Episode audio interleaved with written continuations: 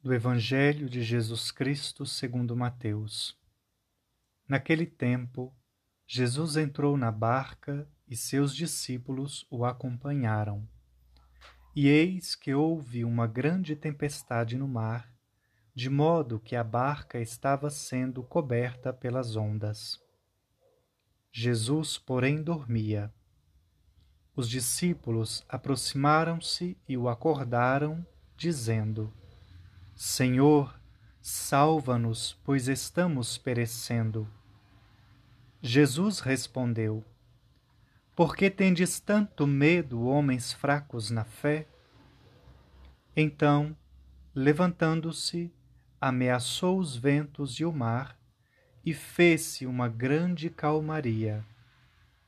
Os homens ficaram admirados e diziam: Quem é este homem que até os ventos e o mar lhe obedecem? Palavra da salvação. A experiência dos discípulos na barca tomada pela terrível tempestade e que, apavorados, olham para o Senhor a dormir serenamente e lhe clamam: Salva-nos, Senhor, estamos perecendo, recorta a nossa própria vida. Quantas vezes Vivemos com temor, com medo de ir adiante quando as dificuldades nos cercam como montanhas? Atravessar etapas de crise não é necessariamente ruim, pois permite-nos olhar a que ainda não havíamos chegado. Possibilita-nos escutar não apenas a vida aparente, agitada, mas a insatisfação que está dentro de nós, a sede de verdade, de sentido, de fraternidade, e passar a assumir uma condição mais ativa e assumir a própria vida. A graça do Espírito Santo, que se manifesta quando Jesus faz voltar a bonança sobre o mar, dominando, deve estar presente em nosso horizonte.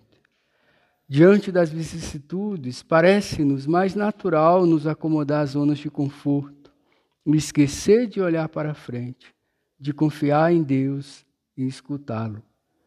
Muitas vezes fracassamos frente às intempéries da vida porque somos demasiados autorreferenciais, medrosos, como diz Jesus. Seguir Jesus, ser seu discípulo, discípula e amigo e amiga, não é como ir ao shopping ou passear no, nos parques. É um caminho exigente, porém muito agradável e feliz com a certeza de que Jesus não nos abandona. Confiemos em Deus e na Sua proteção.